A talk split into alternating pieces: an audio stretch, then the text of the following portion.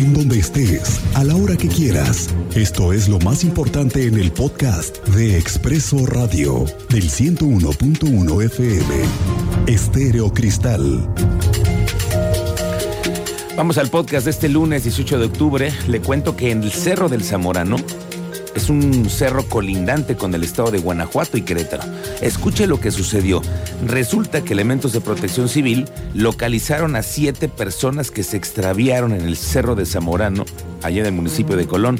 De acuerdo con el organismo en un boletín que se divulgó hace, unos, hace unas horas, este grupo de personas fueron valoradas ya por personal de urgencias.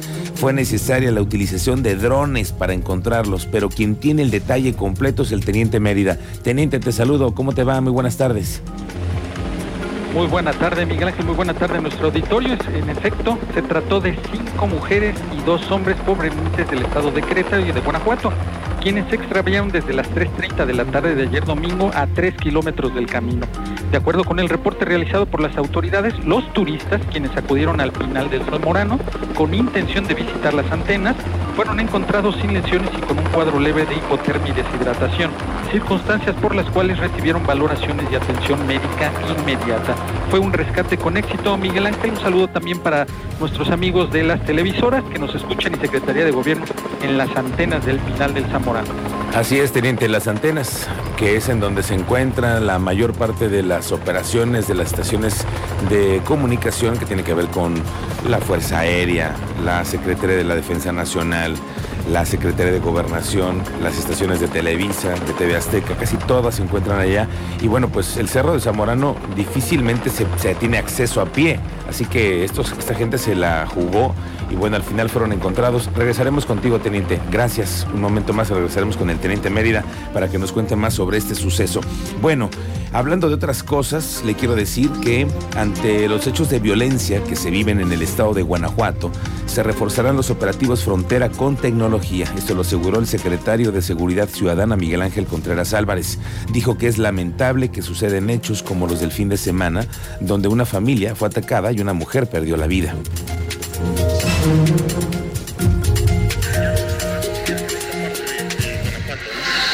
Nosotros el operativo Frontera, como bien lo mencionas, lo hemos mantenido. Ese no se movió para nada en el cambio de administración.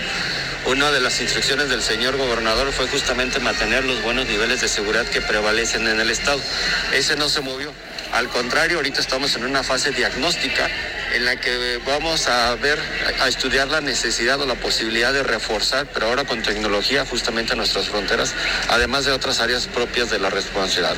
Entonces, eh, como tú lo sabes, eh, esos lamentables hechos ocurrieron en Guanajuato en Apaseo, en Apaseo concretamente, y las personas vinieron a Querétaro a solicitar el apoyo que se les dio.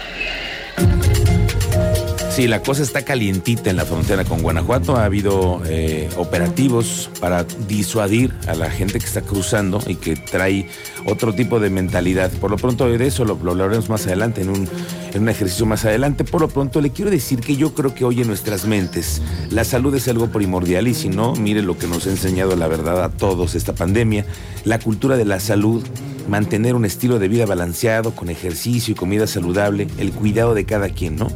Pero hablando de esta cultura de salud, ¿en dónde dejamos la cultura de la donación de órganos?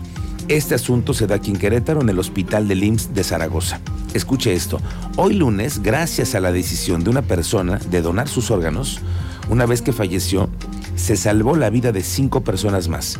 El paciente es un joven de 15 años que tuvo una muerte encefálica por un traumatismo en la cabeza y los familiares le brindaron una segunda oportunidad a cinco vidas, cinco familias que hoy tienen una nueva esperanza. Hoy vamos a hablar con una especialista en el tema de la donación de órganos. Hablaremos hoy con todo ello.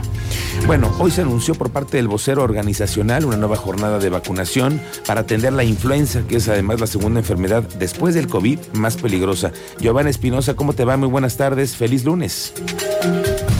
Buenas tardes, también se dio a conocer que será ya el próximo 3 de noviembre que se dará comienzo a de vacunación de la influenza en la entidad. El objetivo es eh, primeramente tener una cobertura para la población vulnerable que como conocemos son niñas y niños de, de 5 a 39 meses de edad, personas mayores de 60 años, así como personal de salud, mujeres embarazadas y población de riesgo. Posteriormente estará ya abriendo a toda la población.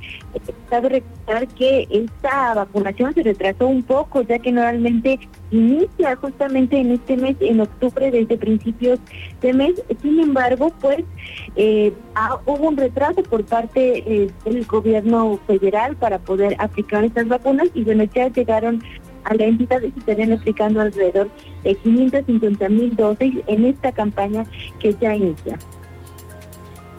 Bien, Giovanna, regresaremos más adelante con para que nos cuentes además a partir de cuándo, cómo y quiénes van a poder ser los primeros beneficiarios. Entiendo que son grupos vulnerables, pero al final de cuentas la gente estará muy atenta para saber dónde van a ser los centros de vacunación. Regresaremos contigo, Giovanna. Gracias, muy buenas tardes.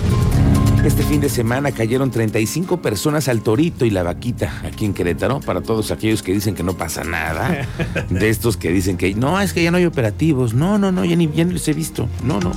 Pues, ¿qué cree? Le quiero informar que el fin de semana se aplicaron 377 pruebas a conductores y conductoras. La Secretaría de Seguridad Pública Municipal, después de aplicarles la prueba del alcoholímetro, remitió a 35 personas por pasados de copas. Esta mañana en San Juan del Río se dieron nuevos anuncios para evitar que se siga inundando cada vez que se llueve. El gobernador del estado, Mauricio Curi, este lunes arrancó sus actividades también en San Juan del Río. Ahí se anunció que se van a invertir cerca de 600 millones de pesos para obras de infraestructura pluvial en San Juan del Río se trata de evitar las inundaciones y lo que se requiere es de ampliar los drenes, de tener mejores condiciones de infraestructura hidráulica y a eso se están comprometiendo las autoridades. Hoy un anuncio que se hace en San Juan del Río. Oiga, ¿se acuerda lo que le conté? ¿Te acuerdas, Cristian, lo que te conté el viernes pasado sobre la balacera que se dio en las inmediaciones del aeropuerto de la Ciudad de México? Sí, señor, ¿cómo no? Que cómo, cómo hizo brincar a las autoridades, porque de inmediato se hicieron pesquisas, se hizo operativos, en fin.